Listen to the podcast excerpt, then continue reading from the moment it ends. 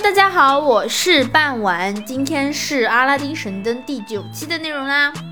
好，闲话不多说，我们开始正题。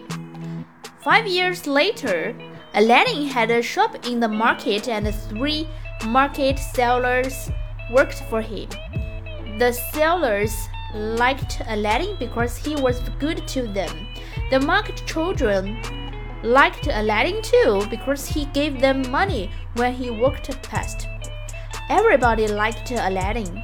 Aladdin's mother never called her son a good for nothing now. They had a nice house near the gardens and she had many beautiful things.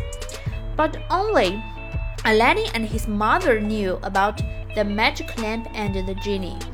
One day, Aladdin heard a noise in the street and stopped to listen. The Sultan's daughter is coming, he heard. Princess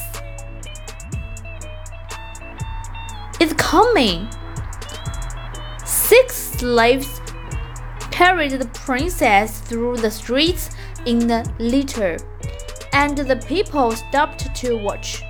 Princess, princess, they called. Aladdin watched when the litter came past him, and he saw the princess' face. She was beautiful with big dark eyes, the most beautiful woman in Arabian. The litter went past Aladdin, but for some minutes he did not move. Then he ran home. 好啦，今天的内容就到这里结束了，感谢您的收听，我们下期再见。